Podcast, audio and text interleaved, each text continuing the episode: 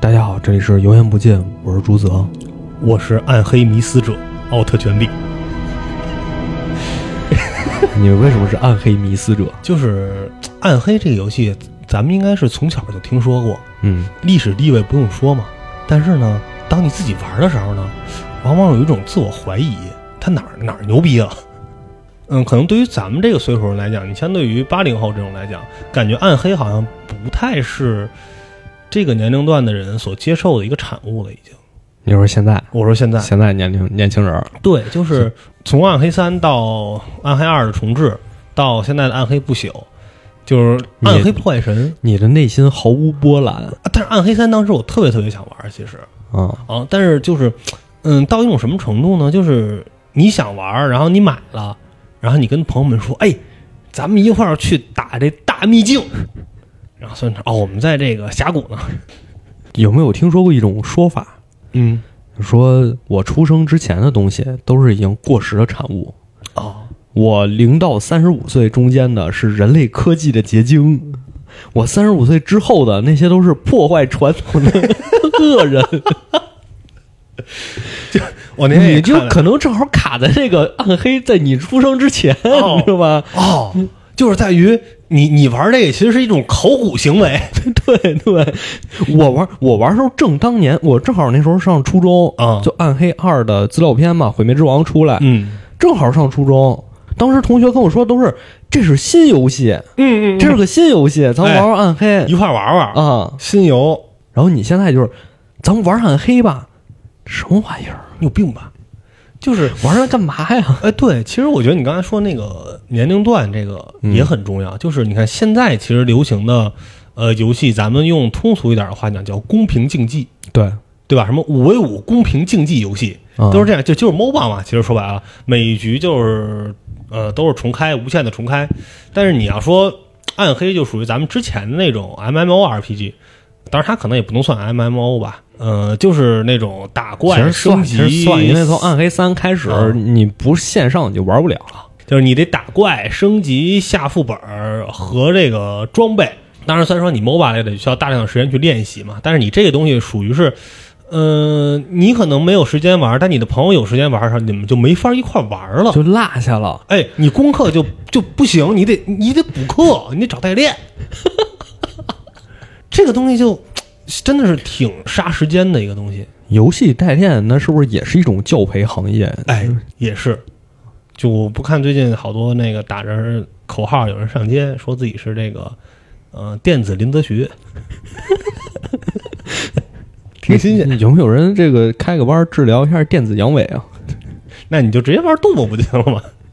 啊，说回正题啊，这次我们接上了一年多暴雪系列的话茬儿，主要是暴雪确实没什么话茬儿。也不是啊，也不是，我们之前解释过，之前没录是因为当时正好突发情况。嗯，我们其实一个多月前已经打算录一期《暗黑不朽》了，然后他推迟了。嗯结果它又出了一个情况，哎，而且这个啊情况非常之复杂，大家自行了解一下。嗯实在不能说，有朋友在微信群里跟人解释了一下，被封了一个月。哦，是吗？是活该，你也有类似的经历，我不知道。你在说什么？我听不懂。 啊所以我们这次聊一聊《暗黑破坏神》这个 IP，、也不光是不朽，因为其实不朽我真没玩多长时间，而且我是用模拟器玩的。啊，你模拟器啊，我是第一时间下载的这个手游和 iPad 的双端。嗯，哎，让我给我的一个感觉就是，现在游戏怎么他妈这么大？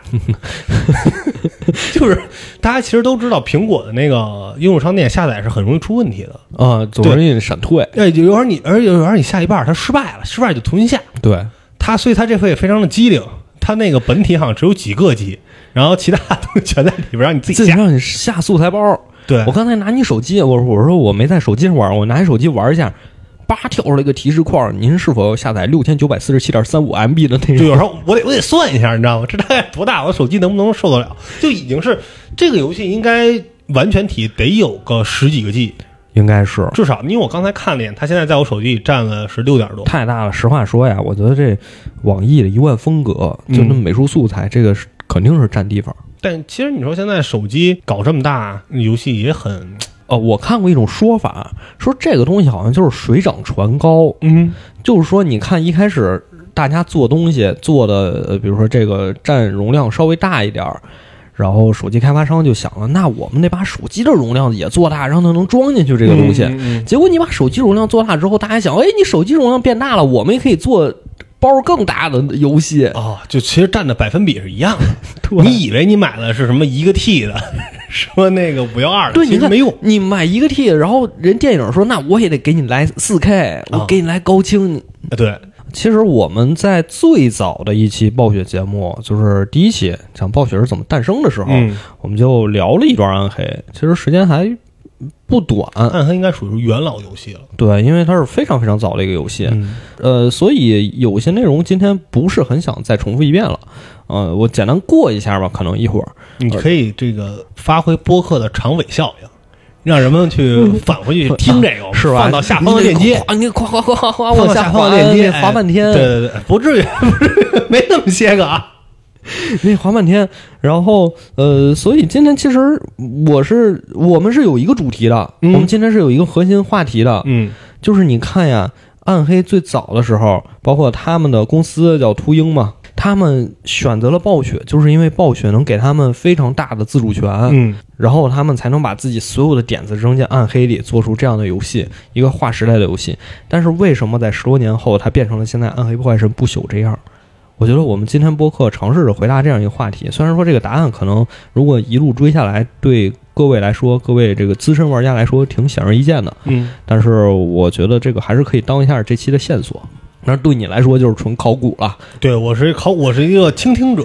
来时候路上我还问你说你到底玩暗黑玩到什么程度？嗯结果你这个回答让我出乎意料，哦是吧？特别惊讶，因为嗯，就是你这个回答是让我第一次感到好像咱俩不是同龄人。它对于我来说，可能真的不是这个时代的东西。嗯，就是，嗯、你感觉就好像是你现在去叫一个人说，哎咱们一起去玩《梦幻西游》嗯，啊，就有一种这种感觉。其实，或者你你甚至说，以你的年纪年纪去玩传奇，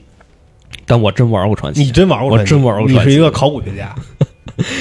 嗯，我是一个早期互联网冲浪者。好，咱们就是从头说起吧。嗯嗯，前面简短截说，大家也可以跳转我们前面的节目。嗯就是说啊，暴雪当时还不叫暴雪，叫归宇神经剑。然后在一个展会上碰见另一个公司，就是我们说这个秃鹰啊，秃鹫公司，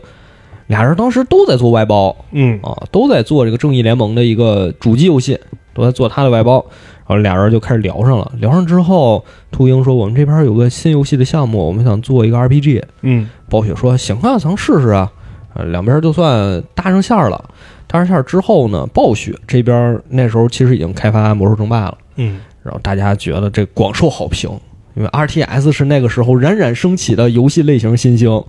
广受好评。另一边呢，其实就衬托就是 RPG 已经日落西山了，或者说传统 RPG，传统 RPG 嗯当时流传说法就是 RPG 已死嘛，没有公司愿意再做现 RPG 在已经游变戏成，RTS 已死，都差不多现在，都死，就 MOBA 活 着，就所有东西都死都。差不多，都差不多。然后杜优说：“那我们得我们得试试嗯，啊！”他们一开始想做的是一个回合制的游戏，就还是传统 RPG 那套。哦，就其实举个例子，像是咱们小时候玩的《仙剑》，哎，对对对，有点回合制走格呃，了。对，或者走走格子，嗯走格子，回合制。而且他们还有一个想法，那时候什么火呀？那时候万智牌火，嗯嗯九三年那时候正好万智牌刚发售，特火，嗯一下就火了。然后他们说，要不咱也学学这万智牌，咱在游戏里做开包，嗯，很超前，特别超前，特别超前、啊，特别超前是吧？咱游戏里开包，嗯，你比如说你开包，咵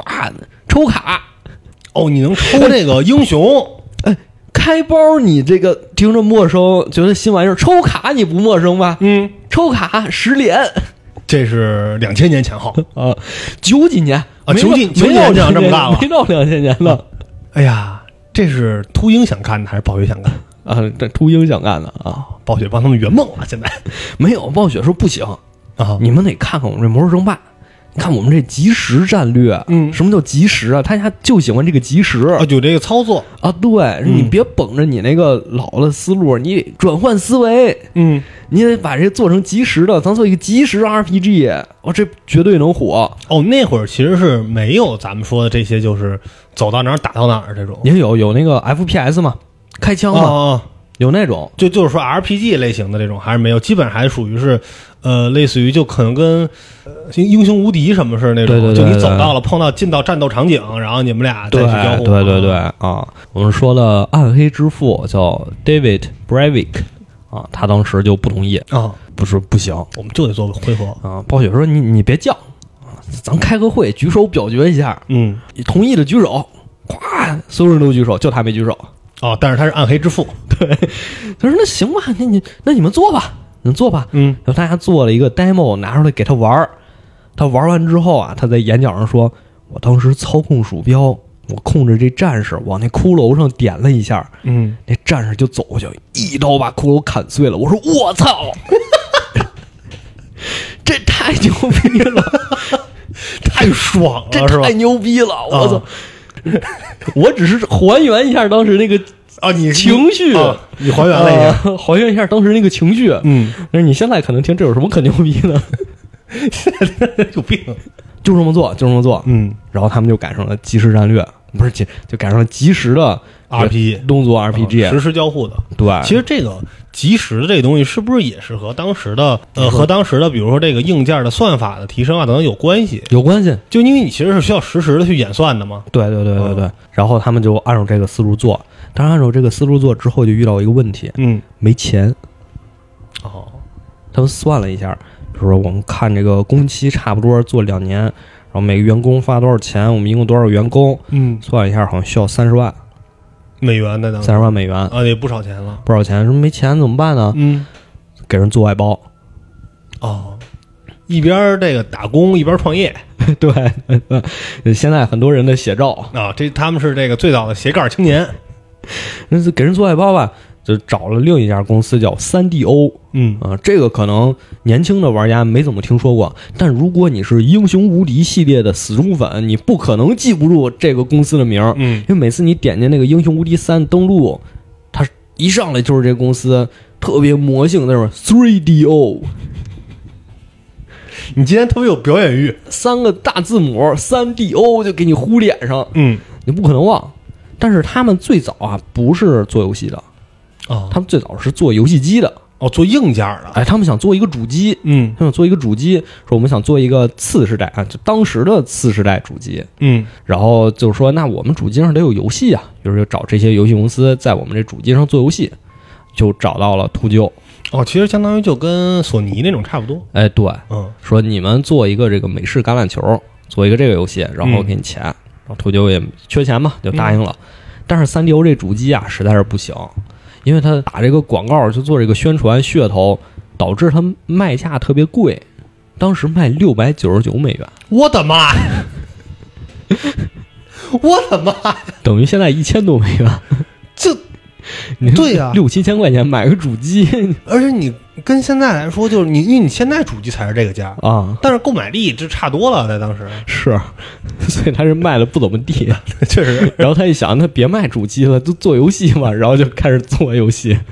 当时就是也卖的肯定是不好，不嗯好，特差。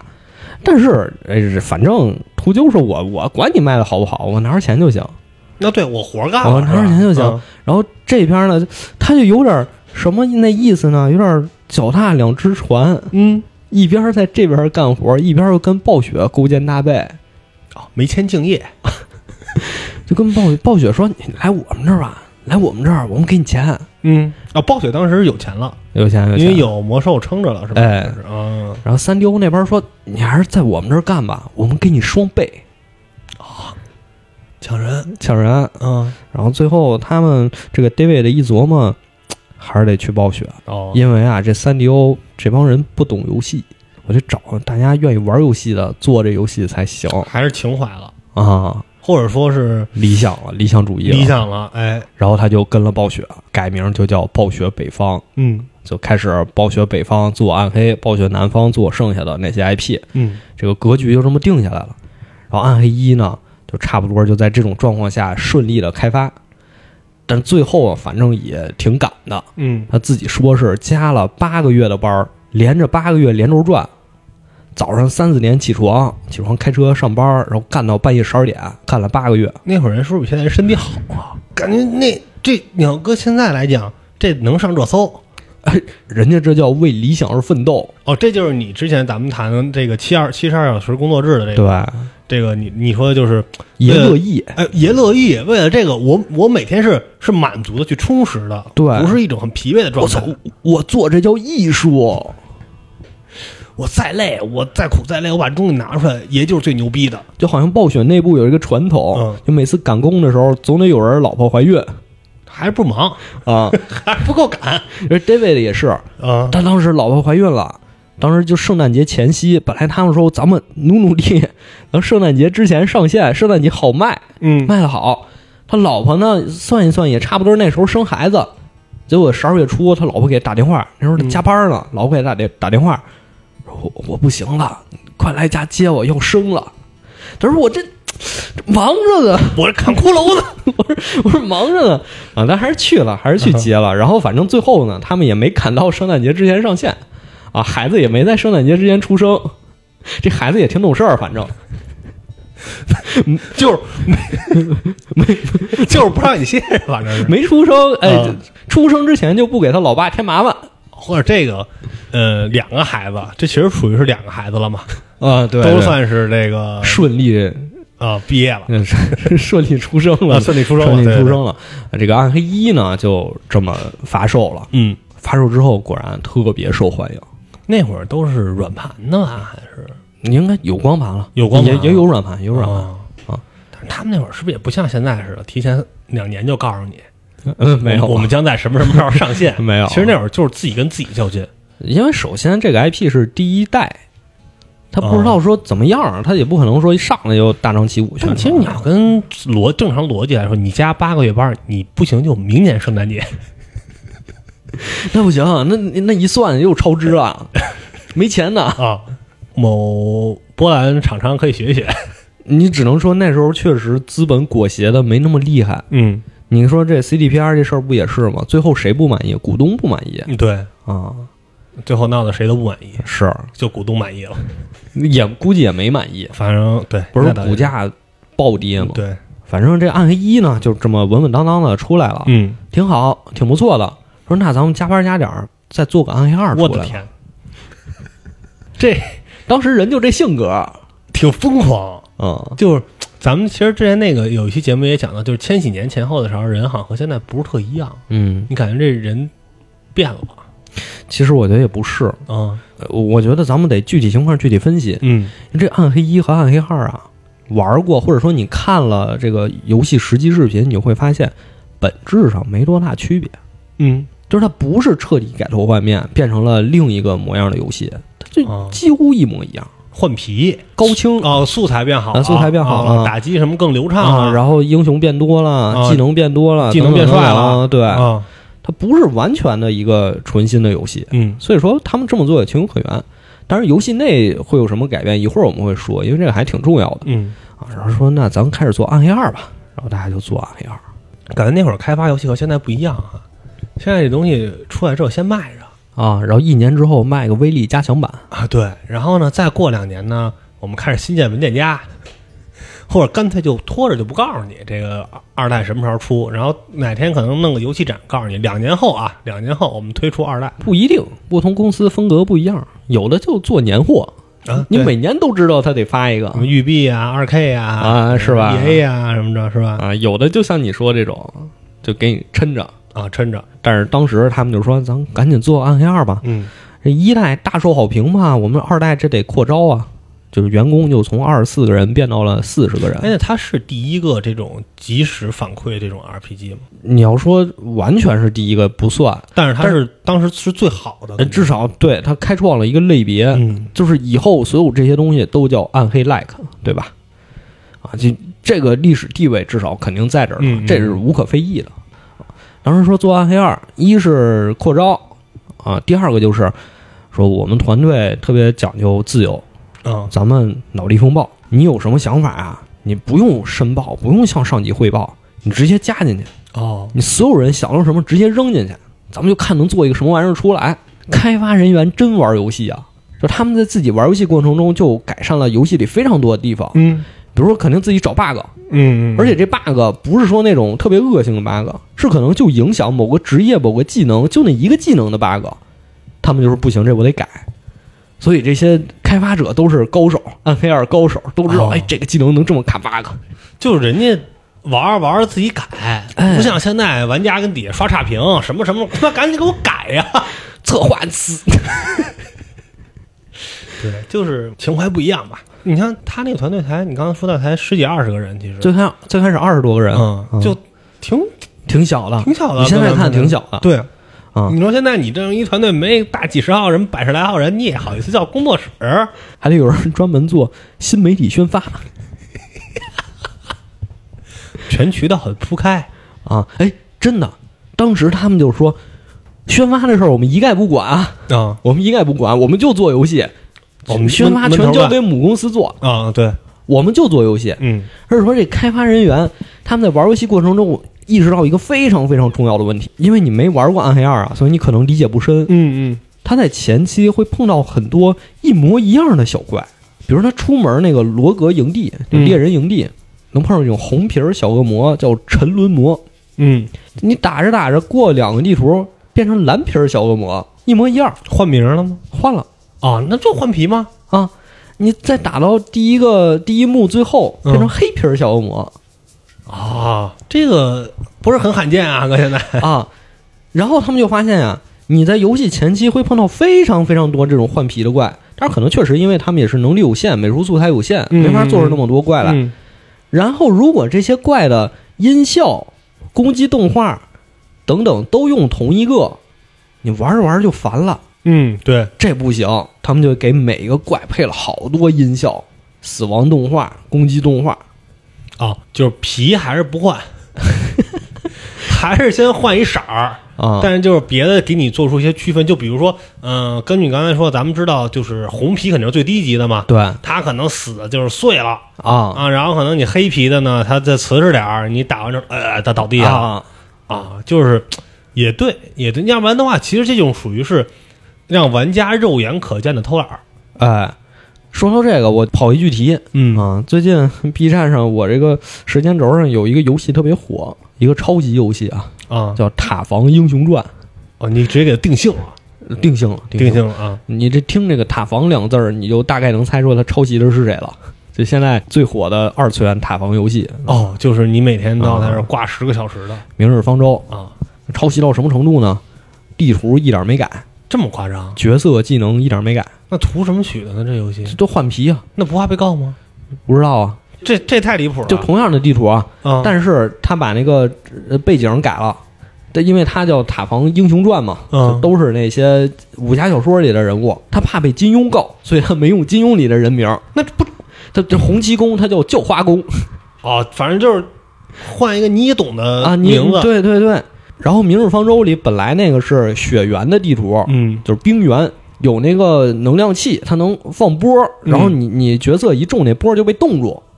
它这里就改成了蒙古国的投石车，哦往那两个地方砸，你被砸中了你就晕。挺没劲的但我想说不是这个，啊，我想说的是，它那个因为是个劣质的换皮抄袭游戏，所以它在刚才说的暗黑做的很人性化这点上，嗯它做得就很差。比如说一个角色放技能的时候，它它有语音啊，哦对，它这个语音就不断的重复那一句，不断的重复那一句，重复到你魔音贯耳了。就偷懒已经到极致了，哎，就跟哎前段时间是哪个游戏来着？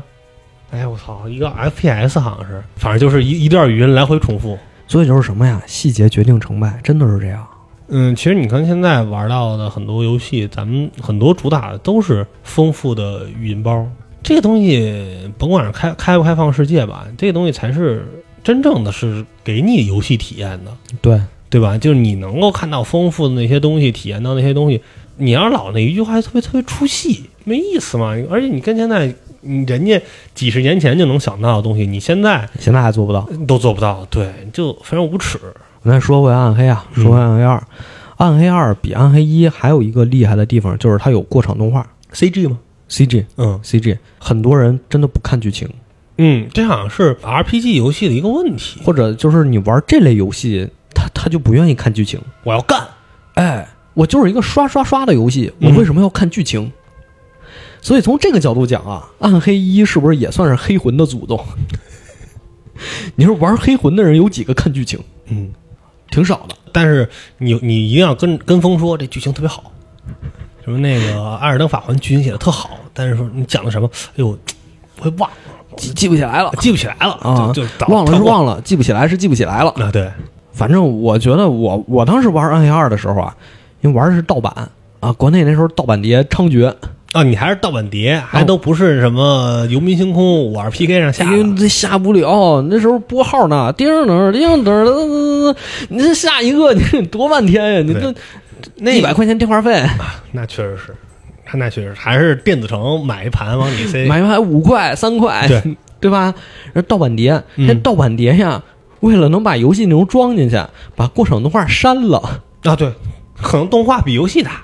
所以当时没看那个动画，嗯，不知道啥剧情，哦这，打就完事儿了你接不上。啊。就跟那个美剧有的那个似的，是吧？就是前两集，哎，突然你感觉好像中间给你省略了一天，但是它新开始这故事能慢慢让你把前一天补上。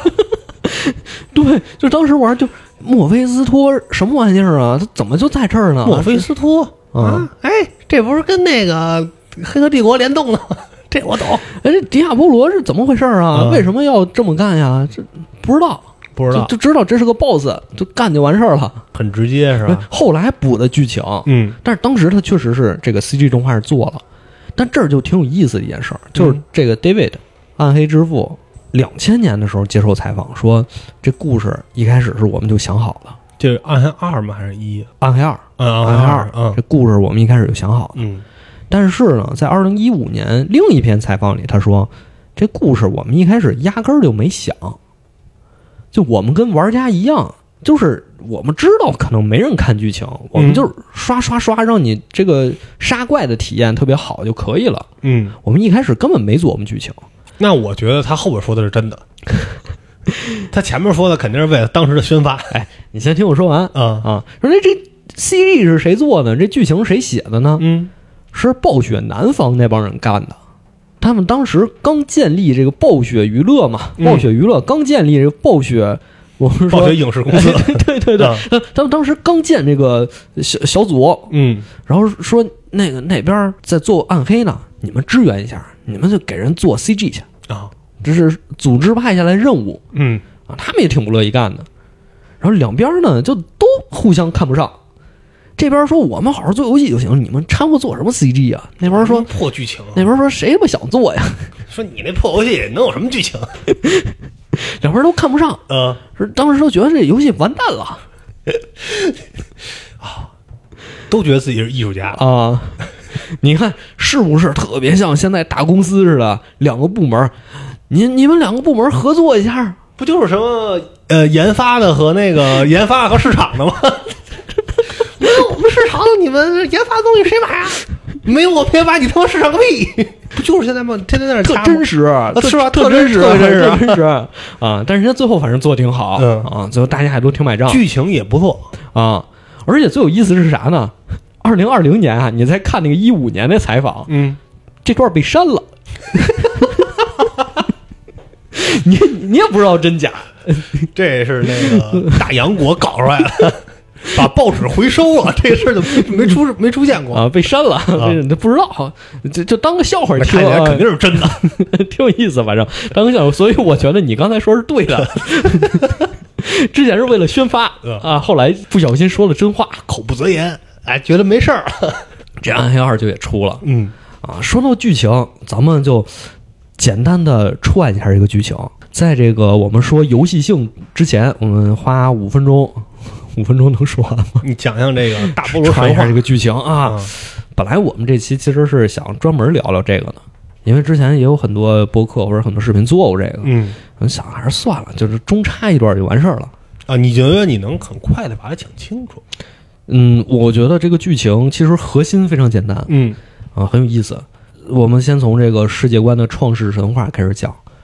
说有这么一个神啊，这个神特别无聊，他就想把自己体内所有恶的一面儿给排出去，于是就苦心修炼，啊，最终终于是把自己变成一个纯善的神，嗯然，后恶的那部分就变成了一个九头巨蛇，八岐大蛇啊，差不多。啊，但是你给它排出去了，并不代表它消失了。于是这个神和这个大蛇就开始掐架，两败俱伤，两败俱伤 他身体里恶的部分挺多呀。这个善良这部分啊，就变成了天堂；嗯，这个大蛇就变成了地狱。这么大的一个创世神呐。哎，这七个头呢，就变成了地狱的七个魔王。嗯就我们知道什么都瑞尔啊、安达里尔、呃大波罗、巴尔、毁灭之神，就这些人就变成他们了嗯，啊。然后剩下那些就哎变成天堂我了。有一个问题，这个体系是纯是他自己编的，是吗？因为我听到很多名字其实和战锤的差不多，不是战锤，它就是西方传统基督教那一套。这也是基督教的那一套，哎就是对这些名字，对对什么对，巴尔、莫菲斯托呀，呃什么这些，对，都是、哦都是，属于是这个周边。因为这个呃别的我不知道，我说一个自己知道的，嗯这 Diablo，Diablo 这个词是希腊语，嗯，就是恶魔的意思。哦，就和其实和什么 Satan 什么这种是一样的。哎，哦，但是听着比那个霸气。然后说这个分成天堂和地狱之后呢，没完，接着打，天使和恶魔接着打，嗯，而且这叫永恒之战。为什么叫永恒之战呢？谁也杀不死谁。我看有一个 UP 主举的例子特别逗，就跟玩 DOTA 似的，嗯，玩王者荣耀似的，俩人就开始三路开始对线。对线，嗯，但是呢，玩的是无限复活模式，你死了一秒钟复活，你嗯死了接着打。哦，所以谁也推不动谁，于是就永恒之战一那直你没不打觉得完。这就变得更无聊了吗？ 本来一人过得好好的，现在是一帮人对着 A，谁也 A 不死谁。对啊，所以我觉得这就是暗黑整个故事的核心，嗯就特别虚无。你了解到这个之后，你就觉得后边所有剧情都没有意义，这个人、这个动机完全没有意义，他干这些事儿没有意义，反正还得打，反正恶魔死不了，天使死不了，对，已你在这儿做干嘛已呢经？是决定性的东西了啊，嗯我觉得这就是嘖暗黑它的故事悲剧性的来源。我们作为游戏者就看他他在干无意义的事儿，嗯就自然而然产生那种同情了啊。那在这种打的过程中呢，就有人就不愿意打了，说这干嘛呢？ 一天天的，嗯，然后就有一个天使和一个恶魔就私奔下凡了。哦，然后拍了这个英剧《好兆头下凡生了一堆人》啊，啊，这他们到了一个地方叫庇护之地，其实你可以就可以理解成人间。嗯生了一堆人，这个人就叫奈飞天。啊，就等于奶飞天，哎，奈飞天也是圣经里出现过的词儿，嗯什么意思呢？当时圣经里的记载是，神一部分神这个下界和人生的孩子叫奈飞天，啊，其实就是也是神的后代的意思。呃宙斯干的那点事儿，哎，呃就半人半神啊这种哎，，而且他们是巨人，啊巨人巨人。嗯当时说以色列人出埃及，来到迦南地，发现这片土地上有好多神的后代，长得非常高大，让他嗯们惧怕，就是奈飞天。哦他叫拿非利人，哦，就是其实很多这种翻译都很差不太多，这因为你都是能嗯音译的你嘛能联系起来，对啊对对，嗯啊，所以你看这也是采自圣经嘛，就生下了人嗯啊，但是后来觉得这人也不行，因为他是天使和恶魔的后代，更厉害，哦，人更厉害，人更厉啊害，人更厉害，更厉害，说我们得封印你，就做了一个世界之石，说这个我能封印天使和恶魔的力量，嗯，让我们这个庇护之地重归和平，相当于是是天使和恶魔就打到人间了，已经打到人间了。啊打入人间了。然后说这石头造完了，就是说天使你也不能进，恶魔也不能进，让人类自己繁衍生息嗯啊，就是我们现在的人类啊，我们那时候就是封印了嘛，啊力量被封印了嘛，说让人类繁衍生息。但是恶魔这边呢，想了个招儿，说我们要不假装内讧，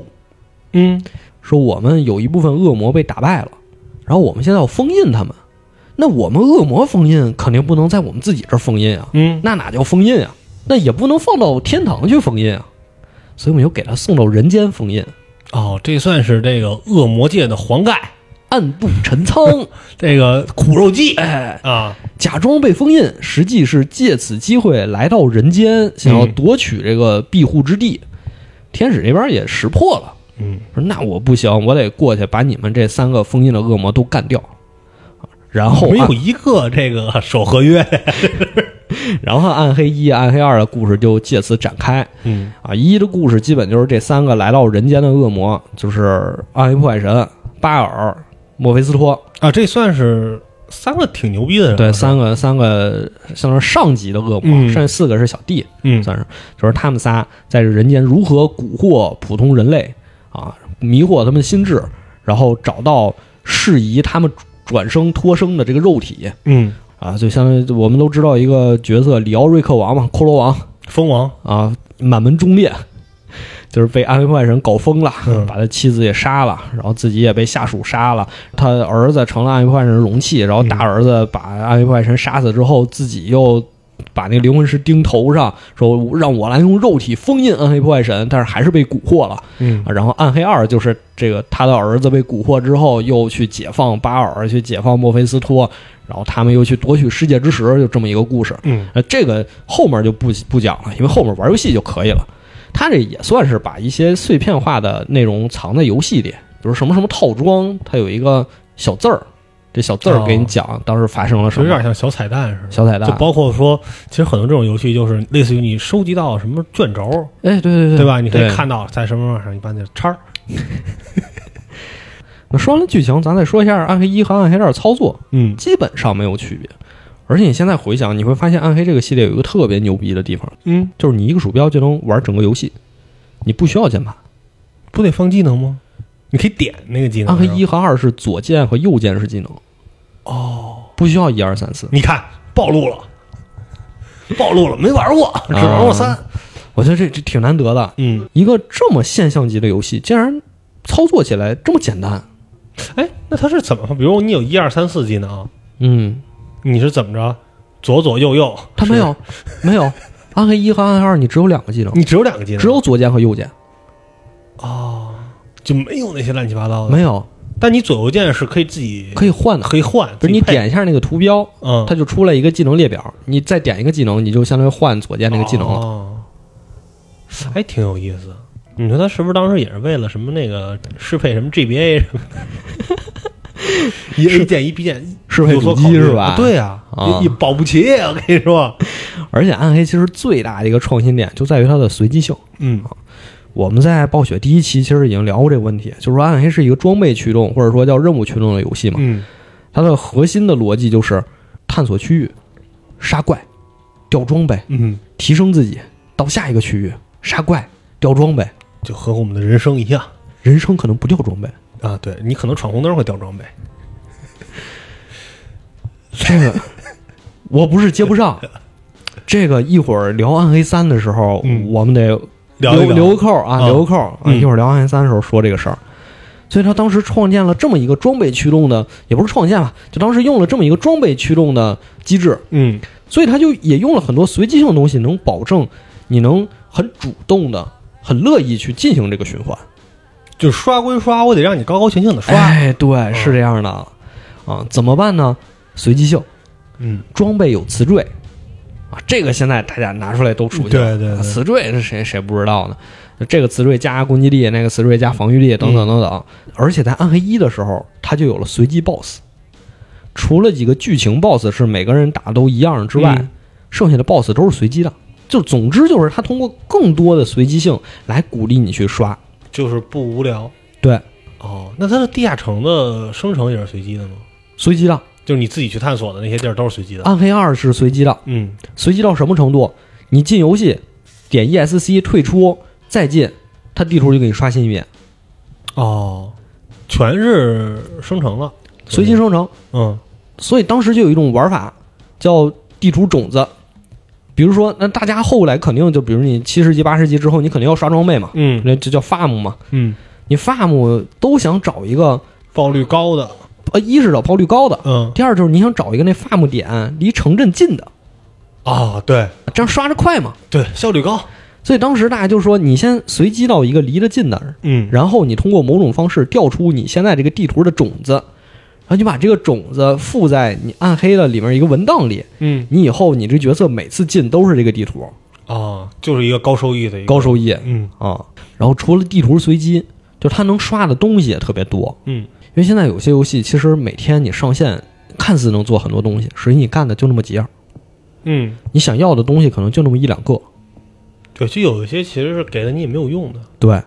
但暗黑二就完全不是，嗯暗黑二它它深就深在任何装备都可能有用。嗯比如说，我们通常说一个装备会有等级，会有颜色的区分，啊，白色最低的，然后蓝色、绿色、紫色、金红色什么的啊，暗黑二确实也是如此。但是暗黑二的白色装备不是没有用，嗯因为暗黑二里有一个东西叫符文之雨，它是有很多可以镶嵌的符文、宝石，宝石、嗯特殊的宝石。这些特殊的宝石以特殊的顺序镶嵌到白色的装备里，这个装备就会变得特别强，就是可能比常规的金的、红的还要强强得多。哦。所以你一个白色的装备，你如果能它的那个凹槽，就是它有镶宝石的孔儿，数量正好能打造出某个符文之雨，那这个装备就特别值钱。哦，其实就相当于是你刷了掉了白的，你也是有兴趣捡起来看一看，哎，对不是说你嗯咱们玩儿你掉一白的，哎呦不要了，包都满了对啊。对，而且蓝色装备也有用，有些属性只在蓝色装备里出现。嗯，你如果想要这个属性，你就只能它只能是可能是蓝色装备。哦，相当于它做了一个平衡，就是在于你可能单价上就不对啊，单价就是你可能单体上还是接更高的更好，对但是这也就是这应该也是暗黑先出的，就是套装的这个概念吧，对，对吧？就是你一个低级的，但是你能凑到一个什么类似于咱举个什么神龙套啊那这种同样特别特别牛逼，对，而且除了这个，刚才说符文之雨，你要镶嵌符文，嗯你还可以去刷符文。有的怪就符文掉率高，嗯有的地儿符文掉率就是比其他地儿高，那你想刷符文你就刷这儿，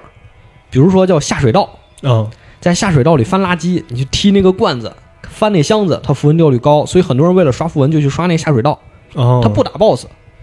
你想刷不同的东西，你去不同地方刷。嗯你要想刷一般的暗金装备，你就刷劳模，呃墨菲斯托嘛，嗯你就刷劳模或者刷巴尔，因为这俩刷起来快。你如果是个法师，你可以去刷都瑞尔，刷起来快。就不同的职业，你想刷不同的东西，你要去不同地方刷，还是不同的刷法。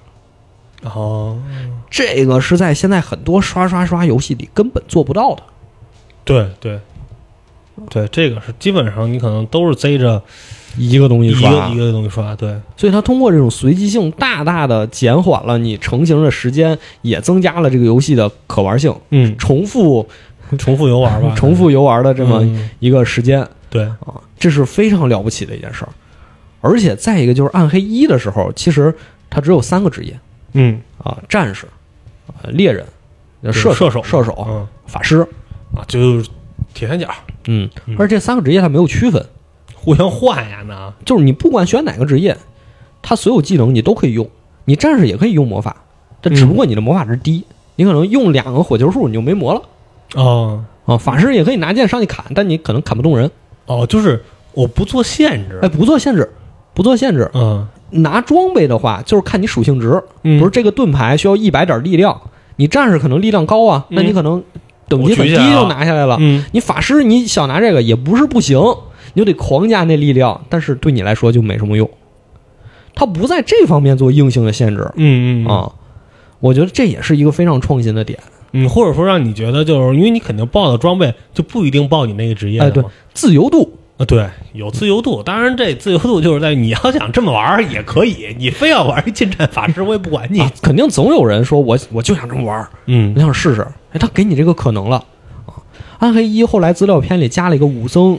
啊，然后等到暗黑二的时候呢，就一开始变成了五个职业：野蛮人、圣骑士、法师、死灵法师，嗯，还有一个什么来着？射手啊，亚马逊。亚马逊就是射手嘛，嗯然后野蛮人和圣骑士就是战士分开了嘛，嗯，然后法师还是法师嘛，死灵法师就是也是大家也能理解嘛，嗯就就是你最喜欢的。对招小弟过去打，对，然后资料片里又加了一个德鲁伊，一个刺客，嗯两个下水道职业，就没什么人玩儿。哦，是吗？ 是是是，德鲁伊感觉跟死灵还是差不多吧，差很多，差很差，很多。是他变形态去给你打是吧？德鲁伊应该嗯对，是德鲁伊好像唯一玩的比较多的就是变狼，变狼打他那小弟不如死灵法师的小弟，嗯所以不厉害。然后他另一系叫元素系，就是火什么招火蛇呀、扔火球啊，哦也不如法师厉害。就就不太行。可能从这儿就奠定了魔兽世界里那些混合职业待遇总是不怎么好的。 不精，对对对，得瞎搞。这啥都能干，那就不行啊。可能就从这儿开始了。嗯暗黑一呢，刚才也说了，你每个职业想怎么玩怎么玩，但暗黑二它就给你稍微做限制了，嗯就每个职业呢给你三个天赋树、技能树，嗯，你从中选一到两个练。发展方向相当于对，这就诞生了一个我们现在非常熟悉的词叫 build build 路线。嗯我这个职业到底该怎么玩儿？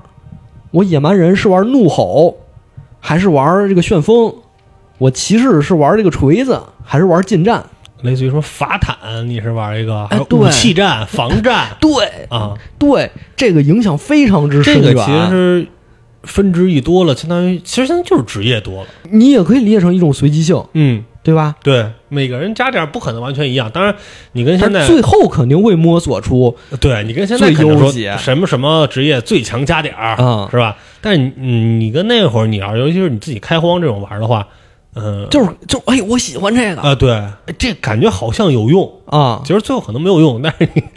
而且当时你说这个东西是不是也是能让你去，就是让你沉下心来去看游戏文本一个一个方式，哎，我我觉得是，是吧？我觉得就是你好好研究研究，你别就知道刷，就是这个数高你就往上踢，是你说这个，我想起来了，我们刚才也提到了，就是暗黑在这个让大家进来就玩儿，玩了就爽、这个点上和黑魂挺像的。然后我那天看了一个知乎问题，就是说我玩黑魂玩的不爽，玩玩艾尔登法环特憋屈，为什么？对我就特憋屈，然后然后一看他的描述是，在 B 站上看了 UP 主十几个小时攻略，这时候要去这儿，这个时候刷这个装哦备，说，然后玩儿我就觉得这游戏毫无乐趣。大家就说你要这么玩儿啊，就别玩儿这个。哎，对，这么玩儿就算了。嗯，大家总想是有一个有一个公有有人引导着你似的，哎，去去去去去去怎么弄，什么东西我要最高收益，不想走弯路。对，那你图啥呢？就有时候啊挺没劲的。直接云就完了。那你说这是不是跟咱们现在的文化也有关系不是，我觉得就是现在大家其实玩游戏时间少了，可能有时候啊？你沉不下心来去去探索。就咱们之前录的那个游戏里面也有嘛，就是嗯，咱们以前你看没有什么攻略，尤其你在盗版盘也没有什么说明，什么什么那些，真是自己一点一点抠去。就这东西它的呃用途是什么？它应该在什么什么场合去用？当时我记得玩《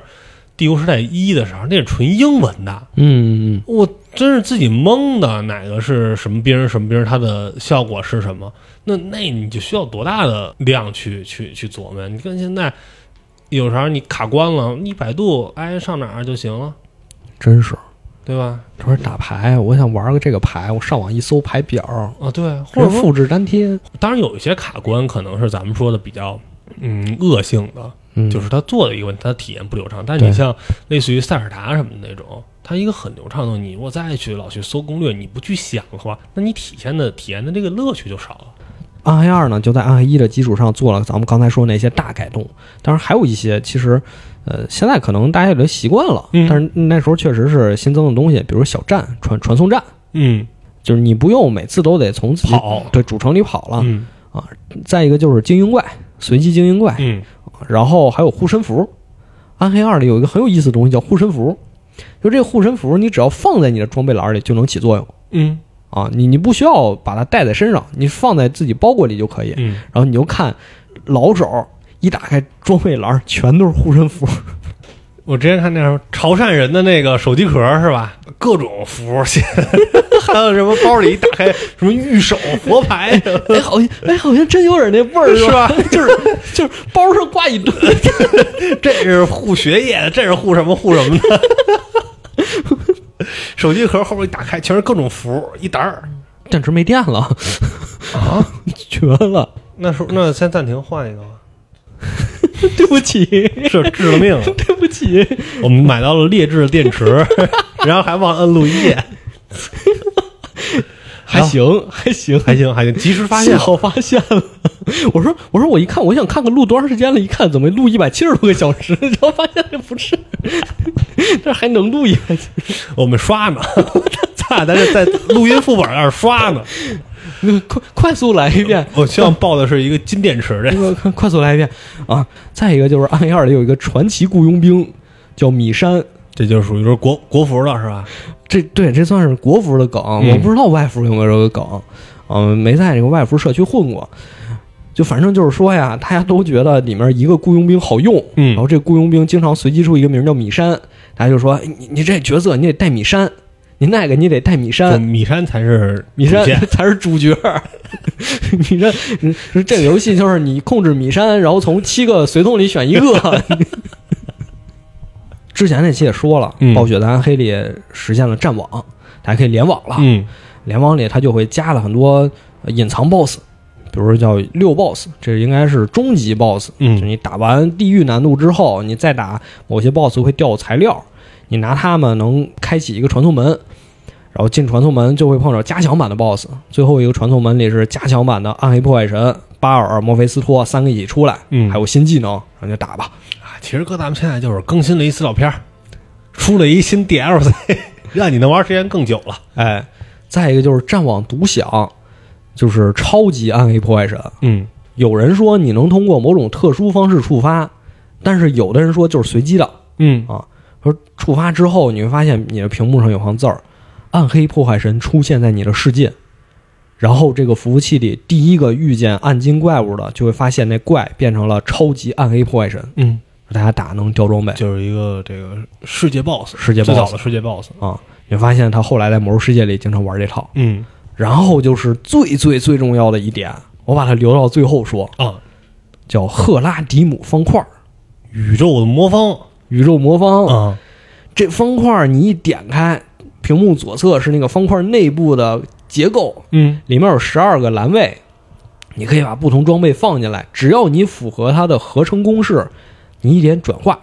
它这装备就合成了。熔炼三个低级钻石和一个高级钻石，三小样儿变大样儿，是不对是？对对，啊， 然后什么这个，比如什么三个蓝装备合成一个紫装备这这好像不行，啊，这不行，它有公式，它有公式啊，剧场，怎么能你照着合作配去，哎对，是那个金铲子，照着配。而且最重要的是什么呢？嗯这赫拉迪姆方块儿它也承载了剧情上的作用，嗯比如说到墨菲斯托那关，你在进入墨菲斯托地牢之前呢，你要先收集一堆珠道具，嗯它叫什么克林姆的心脏、克林姆的脸颊、克林姆的眼球。嗯你收集时候你就纳闷了，这克林姆是谁呀？啊，这克林姆其实就是关押墨菲斯托的这个守护者，嗯但是呢，墨菲斯托因为他是恶魔嘛，他就控制了其他守护者的意志，然后只有这克林姆呢没被蛊惑，那其他守护者就把他给分尸了，嗯把他的尸体各个部位扔到了世界上各个角落，你就要把他们找回来，找回来在这个赫拉迪克方块里全放进去，一点转化，哗，金光一闪，出现了一个新道具，叫克林姆的意志，拿它你就可以敲碎墨菲斯托地牢的入口，你才能进去非常巧妙。啊。就你在当时，你说没有那些攻略呀，没有那些东西，你完成这事儿，你很欣喜，其实甚至说，哎，我真聪明一代入感。啊！对，就这东西，你能确实的感觉到它不是一个单一功能的一个东西。对这是咱们其实刚才说的很多，也是包括可能一些低阶装备啊等等这些，它并不是一个纯功能化的，对，对吧？它是你有相互之间有连接的，嗯，可能肯定是没有玩过，但是听起来能明白它为什么有这个历史地位的一个。暗黑三刚出来的时候啊，大家就说这方块怎么没了？就喜欢这方块啊我，们要方块儿。官方说给给你给你，资料片里给加了一一个， 有病。啊 加了一个还，现在还说这这是威力加强版。既然说到三了，那我们就结束爆白的部分，你要开喷了，开喷嗯，开喷开，喷啊！当时做完暗黑二也是和做完暗黑一一样，开始做暗黑三吧啊根本不歇着，这帮人，啊，做完暗黑三吧。嗯然后当时不光做了一个项目，其实还同时开启另一个项目，就是一个星际暗黑、嗯太空暗黑，说咱两个齐头并进。做着做着发现没钱了，还有一种说法是什么呢？说是他们母公司啊，这维旺迪看到了《暗黑三》的 demo，嗯，然后说你这 demo 没什么创新呢，你得你得创新啊，你得创新啊， 你不能固步自封啊你不能本着那老段子说啊！对呀、 你得你得说新东西，你得创作 呀，你不能我网上这天天更新这段子都是这这这点东西呀、啊这这期评论区肯定还有那个金广发没少 看，还得有 别做了，别做了啊，那你别做了啊！也有人说呢，是因为当时某公司干涉太多了，嗯说是来回调动人事，我特别烦。说本来说我们这挺独立的，咱自己干活，因为你现在这么弄，嗯然后这暗黑创始人啊，这四巨头就集体上书，说你要再这么弄，我们辞职了。啊，逼宫嗯、那那你辞职吧。 逼宫，然后得到的结果是同 意，同意辞职辞了。 啊，他们一辞，他们可能挺挺挺惊讶 的，玩的预期背离，辞了之后呢，就是公司员工基本就都走了，啊都走了。没过俩月呢，这个暴雪就说：“这个我们关掉了暴雪北方嗯啊，很遗憾的通知您。” 啊，然后这《暗黑三》呢，就搁置了十年都有。嗯我最开始看见《暗黑三》就是零七年，好像当是暴雪嘉年华吧，看到一段实际演示，当时就说哇，这就是次世代的暗黑啊，啊，搁现在来说这就出了就买爆买爆绝对买爆冲。爆是吧？为我的童年补票，那《暗黑二》咱们都知道是二点五 D 那种嗯斜着那种贴图，嗯，到《暗黑三》你能看出那绝对三 D，而且啊你能跟场景互动，哎对，你一拳能给那石柱砸碎了，就加深了这个即时 RPG 的这个概念。沉浸。嗯，对，沉浸，然后觉得我这太棒了。尤其那个演示最后啊，有一段什么让我觉得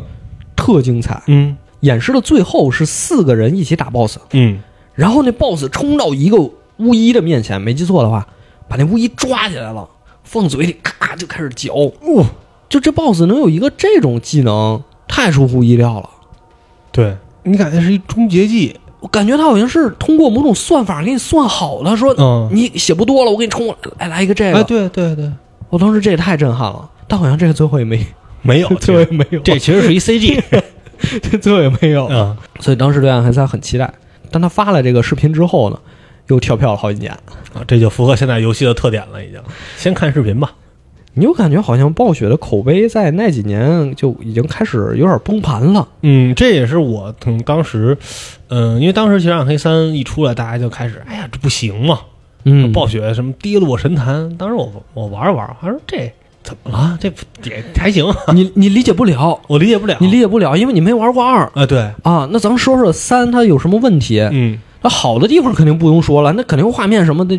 那比十年前好多了，对吧？对对这这咱都不用说了。嗯首先就是《暗黑三》变成了一个彻彻底底的网游，，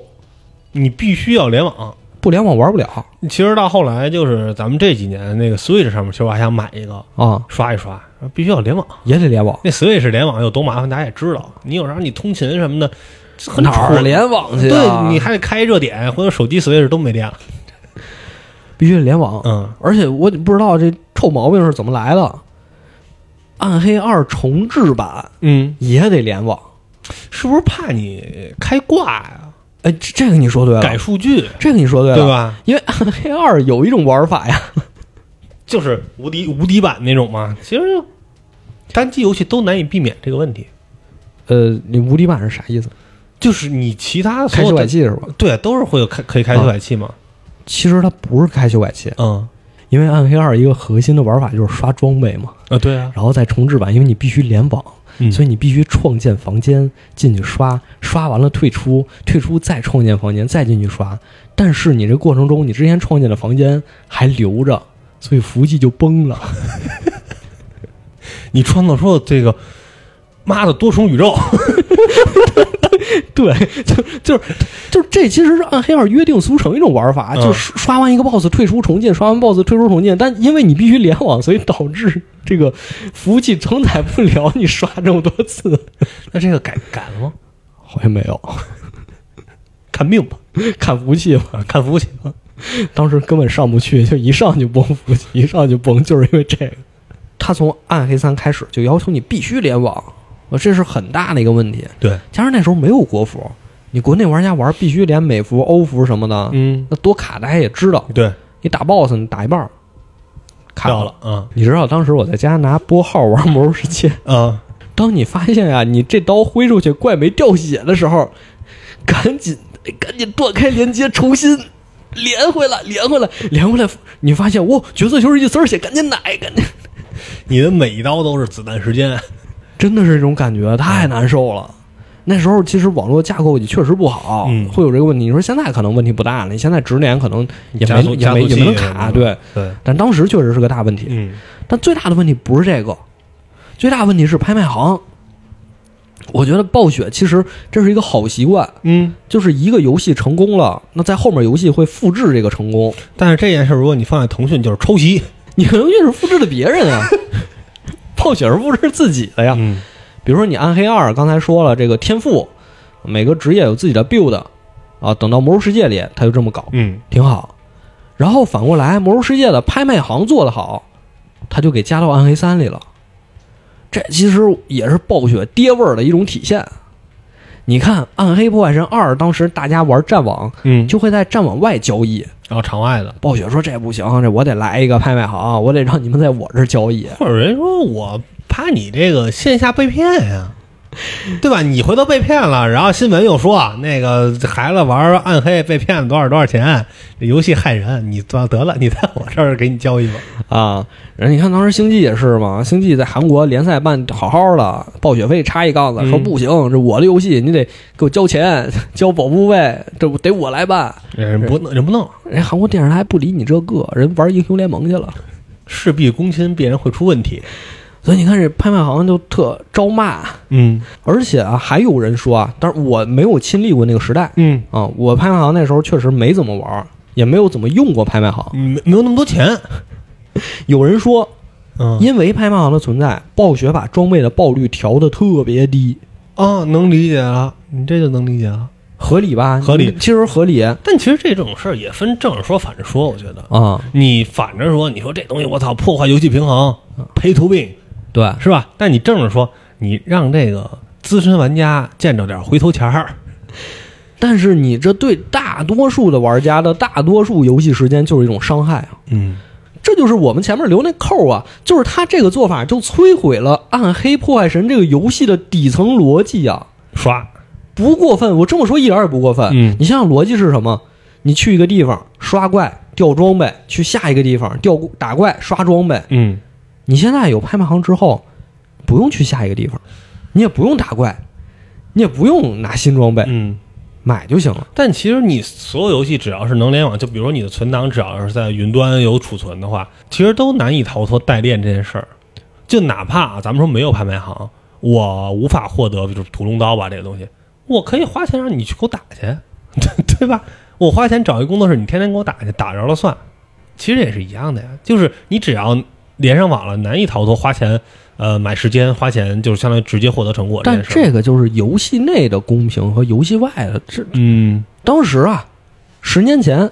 人们对于网络的理解就是，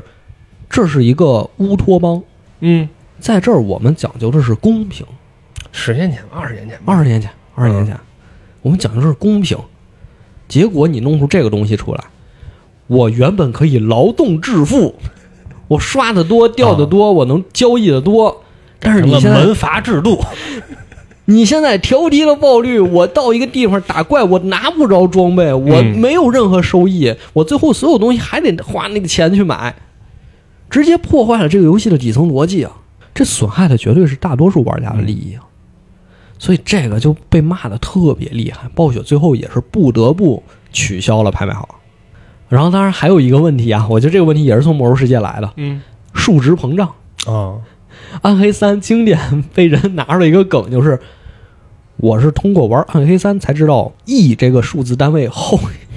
下一位是什么。就你能你就怀疑这个数值策划是印度人。 不是这这个梗我要解释一下吗？就是所有印度神话里，它那个单位都特大，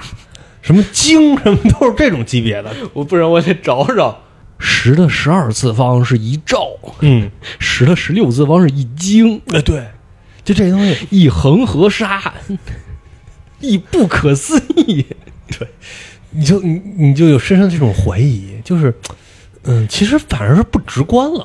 对，对吧？你这数，我操，你得反应一下，你这不是一个日常数，你这东西你一百血，我砍你十血，你立刻就哦九十血， 你后边要不然你数零你都数不清楚，你还真是科学技术法呀。这个看似很爽，一刀九九九，但实际没有任何意义。没有意义，这个东西。暗黑三》的剧情其实也是《暗黑一》和《暗黑二》复刻，嗯，就是我们前面说的，当你看了三代的剧情，你会意识到这是一种虚无。 你恶魔怎么杀也杀不死，你只能把他们封印。嗯，你一封印呢，就出事儿。 就你还封不住，这恶魔呢，就蛊惑别人，就又重新复活。你又把这个恶魔干掉，就是然后他又封印，然后他又蛊惑别人。这这未尝不是一个暗黑的底层逻辑。 唯一没有破坏的逻辑就是这个自洽了。啊，写不也写不出什么东西来。总之呢，就是《暗黑三》其实虽然卖的非常好，卖的真的非常好，嗯但是大家其实对它的评价，嗯，不高，嗯，真的不高。嗯后来《暗黑三》出了一个资料片《夺魂之镰》，加了新的剧情，也加了这个死灵法师这个新职业，就玩家呼声很高嘛。嗯之前也是加了圣战军，呃，加完之后本来还是想要做第二个资料片的，但是暴雪呢就说别做了，啊别做了。嗯玩家在线人数逐渐走低，觉得咱别在这个上面继续投入了，嗯就跟主创团队说呀，咱们挺好的了，挺好的，咱们做《暗黑四》吧。嗯呃，实际翻译一下啊，就是这句话就是《暗黑三》一坨屎，咱别接着做了，就就就到这儿咱从这屎坑里跳出来。 啊。断舍离那策划，你让他找个电子厂，那没有，那人家还是接着做呢。这嗯《暗黑四》啥样不知道，再接再厉但反正我是不抱期待，啊。我是没什么期待啊。当但是当所有人都期待暗黑四的时候，他又出了一个新玩意儿。啊啊，你你是想说不朽？对，啊，不朽，但是不朽这梗太出名了，啊大家都没手机嘛。我确实有手机，但我真不想玩儿。 看了看，看了看，嗯，看看当时还挺想玩的。浅玩了一下，因为你感觉这个东西其实符合他你随时随地刷刷刷的这么一定义。对，而且暴雪当时就宣布了，说这是我们跟网易合作的。嗯，我觉得啊， 就是对国内游戏这个发展稍微了解一些的人，听见“网易”这个 两个字的时候，就大概能猜出来这个游戏会是什么样了，哎，对，是吧？嗯就你只要一进游戏，你就能意识到，这就是一个传统的国产氪金项游戏。嗯，没跑什么几十万，拿拿一个顶级号，这我觉得就不要大惊小怪，太正常了几十万算少啊，啊。太太正常了，嗯太正常了。但是你能从里面蛛丝马迹发现，网易也是在与时俱进的，嗯，他可不是说我拿这个骗钱的，没有，他做的还挺认真的，他可是有好多手游先进的策划理念。举一个例子，那这也是我在那个 B 站 UP 主神奇陆夫人他的那个《零刻暗黑不朽日记》里，嗯我看到他写的，因为我其实没玩到那么后面，但我觉得这个很很重要。嗯他说呀，武器加六之后才会开启额外的词条，这个词条是可以洗的，嗯而且你升到六十级才能解锁密室和魔咒符系统。嗯什么意思呢？就是现在很多游戏啊，不是你一玩我就把所有游戏里内容都开放给你，哎，对对对，你得玩到一定程度解锁这个，玩到一定程度解锁那个。嗯这个是很先进的。你想想之前那个手游，可能你一点进去，哎，让你干这个，让你干那个，让你干这个，全甩给你了，你就不想玩了。对，学习成本太高了嘛。但现在就是慢慢来，嗯包括我们前两天说那个《英雄联盟》电竞经理，一上来你就是抽选手，你就说我想组一个 Fan Plus，我想组个 EDG，我就抽选手就行。抽到之后，你发现一个选手不够，你得再抽同样的卡给它合成。玩到一定程度，你会发现不光要抽选手了，还要抽英雄。每个选手有适用的英雄，你要抽他们的英雄碎片，然后合成让他们练这个英雄。你抽完英雄，等你再提升一定等级，你还有战术。你说这个英雄怎么出装，我要什么搭配？它是一点儿点儿开放给你的，它恰恰是它在这个数值提升的过程中，它捕捉到了你可能会松懈那个点，然后它给你来个新东西。兴趣就来了。哎，对，嗯，就跟不朽一样啊。当然，什么手冲啊，什么战令啊，这些都是已经前一个时代了。嗯就对之前大家都觉得我花六四八氪金好一点，但是现在大家都觉得我应该更希望你去买我的战令，嗯我去买我的通行证，因为嗯这个可能大家消费意愿更高一些。这些都是之前都有的，但是等到不朽里，它又来一个这个。你看，我把武器强化到这个等级，哎，我可以洗字条了，之前洗不了。嗯我到这个时候，我会掉这种材料了。或者说可不可以认为它其实这个东西就是这个前置条件也是在筛选玩家，对，它是一个双向双向对，筛选，就是你你愿意把武器强化到这个程度，你愿证明你愿意在它上面投入，甭管是金钱还是时间，对那么你可能你就被划到资深玩家这一类了。那么对我就可以继续挖掘你的付费点，对对啊吧？你要上来我是一零氪玩家，你你花一千块钱洗，去你妈，我才不洗。 这他写爱写的什么是什么，对吧？所以我觉得不朽啊，你说他是完全没用心，那绝对不可能。但是玩起来和三太像 了，所以我就玩到二十多级，但是也太像了，确实，确实一样。对吧？他这个大差不差嘛。故事发生时间点就是在二和三中间，嗯，二和三中间插了一个时间点，而且这方面在剧情上也是找了很多熟悉的角色来跑龙套。嗯迪卡凯恩，迪卡凯恩三代里不是死了吗？嗯，我说，哎，我给你来个之前时间点，他还活着，他还能给你讲故事，你看这亲切感来了吧？嗯剧情都是熟悉的人，二代死灵法师出来了，结果玩完第一章就没了，就就不出来了。嗯然后你就想知道到底怎么回事呢？但是你又玩不下去，因为它是一个手游，嗯，你玩到后面，你如果不氪金、不刷、不肝，你是推进不了后面剧情的。对，但是呢，我们都知道这种特别长线的手游，后面剧情会做得越来越屎。因为前面他可能会用心给你写，这是每个玩家都能经历的部分，他会用心给你写。嗯但到后面可能他就没有那么用心了，因为知道前不是所有玩家不是这儿了就，对，嗯所以说，暗黑不朽真的在某些方面很下功夫，但是它不是我们想要的那个暗黑。或者说不是你传统暗黑玩家想要的暗黑，是一个手游玩家想要的暗黑。对，就你在手，你要是按照手游的标准去评判的话，它是不错的，不错，它是不错的，对吧？它甭你甭管从打击啊，从等等游戏体验啊，甚至说它可能真的会教育一些就是，嗯、咱们说新生代的，就是从手游就开始接触游戏的用户，去了解到，哎呦我操，之前之前没玩暗黑，呃游戏是这样的，其实，啊你这个别说，它可能真是暴雪进就暴雪后续的一个战略，嗯尤其是在它现在自己开发新 IP 能力不足的情况下，呃，这些老 IP 呢该怎么利用呢？嗯比如你看《魔兽争霸》，它又出了一个竖版的 Q 版的那个手机游戏，嗯忘了叫什么来着，忘了就是反正也啊是一个不关注皇皇室战争那种啊，对，啊，出放置类的那出种，出了一个那个，嗯很多人就说等半天等一个这个出来没什么意思，但有人就回复，你有没有想过这可能不是给你做的，对，它是给那些玩休闲玩家，但是没有被哎暴雪笼络过来的嗯对人做的。对，那这个《暗黑破坏神不朽》可能也是这样，可对能它是面这向样的的真的不是核心的呃呃暴雪玩家、对，暗黑他们玩人是家。面对的是手游玩家，就像呃昨天的那个我给你发的那个拍卖会一样，哎呦，很多就是玩这个领域的人就说说这不懂什么这些人，但是像啊，你有没有考虑到这个东西它服务的就不是你，它服务的是拍卖会的用户，对它服务的是真的是几百万去买瓶子、买买买买字画的这些人。对他你甭管这东西是在你心里，这东西拍高了拍低了，他只要成功了，他让这一部分领域的人去了解到，呃，比如收藏卡片呀、等等，包括可能潮玩啊等等这一领域，他就成功了，对，就是一个破圈儿。其实说现在很土的一句话，这是在破圈儿嘛？所以在这点上呢，也没有办法继续评价《暗黑破坏神》不朽了，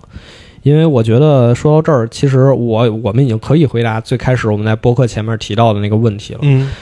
为什么这么多年《暗黑》系列一路下来，从最开始制作组兢兢业业把所有的想法一股脑塞进游戏里，为这个游戏变得更好而服务，然后到《暗黑三》。做成了拍卖行，做成了这些东西，然后再到《暗黑不朽》，完完全全的手游，完完全全的要求玩家付费，嗯为什么会有这么一个过程？如果说《暗黑三》的例子不够的话，其实《魔兽世界》提供了另一个平行的例证。在十五年前，没有人想过《魔兽世界》会放弃点儿卡，嗯推出月卡，推出那些内置的购物、直升等等等等，因为这些是当时国内网游才会用的手段。大家认为你魔兽世界家大业大，你作为业内标杆儿，你作为这个精神象征，你不应该做这些事情。说你应该不屑于去掐这个钱，对，嗯，但是一步一步的，他们也意识到了这么做可能在经济上会获得更好的收益。嗯，其实所有的这东西就是你不能要求人做艺术家，对对吧？那你不能因为这人没了才说，哎，他这画太牛逼了，活着的时候饭都吃不起前。那句话，让部分艺术家先富富起来。然后 我们其实说这话没有替暴雪洗地的意思，因为他们这种做法确实在玩家心里是很差劲的表现，嗯，但是我们能理解。为什么要这么去做？对，嗯，挣钱嘛不丢人，嗯，我站着把这钱挣了也不丢人。呃就比较丢人的就是在于你要跪着去挣这个钱，那你的形象就非常低矮。嗯，就其实你看他的很多游戏做移动端不是不行，嗯，在咱们在以当时，啊比如说那会儿王者荣耀刚那什么的时候，你的做风暴英雄你，和王英雄能不能做？能做，而且是相当于来讲，你当时王者荣耀的那些 IP，虽然它一开始是擦边球了一些历史人物嘛，但是你相对于魔兽的那一部分的认知来讲，不一定哪个高。你腾讯当时腾讯把这东西拿出来，其实在一开始来讲，所有人都在说你这个抄的英雄联盟，嗯，你这抄刀塔，你在都在骂。那你说这东西，嗯然后它现在是最挣钱的游戏，嗯， 比什么游戏都挣钱。你买个皮肤，GTA 五是什么东西啊？我不懂。而 且而且其实还有一个有意思的趋势啊，这也是听这个我喜欢的主播嗯金花说的，就是好像在 Apple 外人不久出来之后，我们发现世界颠倒过来了。 嗯我们之前标榜的暴雪，它开始挣钱了。啊，然后我们之前说腾讯，你看王者荣耀，你买皮肤什么的，嗯也不会让你变强， 啊，对，那肯定是嗯你也不是 pay to win，对 吧？对，好像颠倒过来了，啊、感觉是什么米哈 游，能能说 吗？能说呀说呀，不会被人没给钱呀，不没会给被人咱网暴没给吧没给咱钱啊呀，是吧？开始好像做一些精品游戏啊，对，就感觉颠倒过来了。他们当然在播客里说的比较，呃，也也没有细说，嗯但是我能提供另一个视角的解释，就是玩家喜欢的游戏类型正在发生改变。嗯《暗黑破坏神》虽然当时救了 RPG，但是放到现在，这种类型的游戏已经在市场上占份额很少了。对，就甚至说，你看近两年的 RPG 神作，那个比如《神界原罪》，嗯，你说它真的挣钱吗？或者它真的怎么样？不一定。还有啊 Pathfinder 开拓者，对，是那个那叫什么《博德之门》啊那种，我觉得这些游戏有一个共同点，嗯，它需要你大量的在线时间，对，而且是在线很长一段时间。对，这种情况在我们现在的生活，我们有这种投入的时间会越来越少。甚至说，如果你还这么投入的话，你会被骂，你会来自受到来自家庭和社会的双重压力，对吧？这就是为什么会诞生一个新词啊，电子阳痿，对吧？ 啊，被迫的，被迫的。但是另一方面呢，你会发现现在最火爆的一个类型或者一个标签儿吧、s t e a m 也好，手游也好，嗯叫肉鸽 roguelike， （roguelike）。嗯为什么？因为你玩一局，这个游戏就过去了嗯，啊。每一局是一个新的游戏，它不会占用你太大量的时间。这是不是也符合现在的一个那什么丧文化？哎，没意思，重开了。所以你从这个角度想啊，你从这个角度想，我觉得很有意思的一点，DOTA 是不是也是肉鸽呀？对啊， DOTA 也是肉鸽吧？其实是啊，就是美你军这种美无限重开的，美就局是选个英雄对，啊，美局你能有自己出装，嗯，你能根据情况选出装。这把你能赢，下把输， ，DOTA 也是肉鸽吧啊？对英啊雄联盟也是肉鸽，王者荣耀也是肉鸽吧？对啊，就这种游戏才最让人上瘾。所以不朽的这个转变，可能也是跟游戏类型相关。嗯当他选择做这么一个游戏类型的时候，在现在这个时代，嗯，可能他就已经输了。可能 RPG 的下一次站起来，革命，革命就是 VR。我操，太牛逼了！ 那个就太牛逼了！你都是看什么《头号玩家》呀什么那种里边才有那种体验，那个绝对是最适合这类游戏的。所以我们看暗黑走过这二十多年，也很唏嘘。从一个 RPG 的拯救者，嗯一个复兴者，再次成为 RPG 的守墓人，未尝也不是一种轮回。但是这行也是暴雪的一种魔力，就是你看啊，这些东西它发之前啊，酸钻是特别不屑，你看啊，这个操，这叫暗黑，什么玩意儿？然后那个你那个消息一出来，下一个玩玩。 后还还互相问，哎，你玩了吗？你玩了吗？好像说就这东西，就是你多少得玩你玩，多得玩儿，对，你不玩儿你连骂都不知道怎么骂，就那种感觉好像魔力。 这真是啊，这真是。你别说，最近关注这些游戏啊，好像都不怎么样。 啊是、啊、不朽，你看不朽，咱们说完了，嗯我还关注了一个叫《猫之城》，啊，是一个你跟我撸说的撸猫的游戏嗯，啊。但之我对前猫过敏，就是一直那个没公测，嗯大家下面评论全都是运营一个不存在游戏很难吧？死去的游戏正在攻击我。然后现在公测了，好像风评也不好嗯啊。再一个就是《英雄联盟》电竞经理，因为我一直看比赛，嗯看完之后玩了玩，发现不是那么回事儿。当然，这个我们其实之前录了一期电台啊，但是、呃出了一点小问题，这就嗯啊小问题。不太打算剪出来了。就感觉最近关注这些游戏啊，都哎呀，让人有点失望。朋友之间咱们叫着，哎，这新游戏，我跟一跟你一说，你觉得挺有意思，嗯，少。都现在变成就是游戏特挑人，一是少，嗯第，二是小哎对，小，不是那种大的了。对像对对，现在独立游戏才是，我不是一直做那个游戏本地化吗？嗯，这现在这趋势真变了，独立游戏才是大家抢着做的项目。哦，本质是什么呀？你看暴雪当初创建的时候，嗯，不都是一帮 nerd？对，这现在这一样，